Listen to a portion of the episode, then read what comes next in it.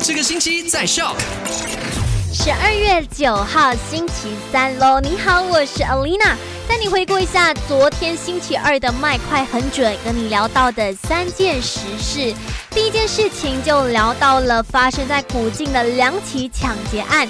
第一起呢是发生在三毛连路的一起这个持枪抢劫案，第二起呢就是发生在 Setiara 路的一起呃持刀抢劫案。反正这两起呢都导致了商家他们损失了一大笔钱，另外呢还有员工跟店主都受了重伤。那因为今年我们遇到了这个疫情，行情也不好呢，经济不景气，治安也自然出现了一些问题。希望你出门在外照顾好自己的财物还有人身的安。安全哦。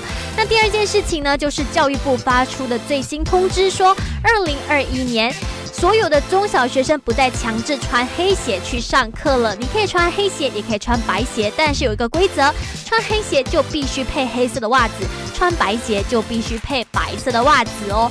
第三件事情就跟你聊到说，十二月七号开始入境沙拉院呢，都不再需要持有警方的准证了。但是呢，还是有一件事情一定要让你知道，就是有十四天的隔离哟。在你落地到沙拉越，就要进行这个新冠病毒的检测，然后在第十天一样要再做一次检测，只有两次的检测结果都是阴性，你才可以入境沙拉越。但是我觉得说，毕竟这个疫情还没有完全的稳定，还是乖乖待在你原本待在的地方，照顾自己最重要嘛。好啦，今天下午三点钟再跟你聊哦。留守买好玩。赶快用你的手机透过 Shop App 串流节目 SYOK Shop。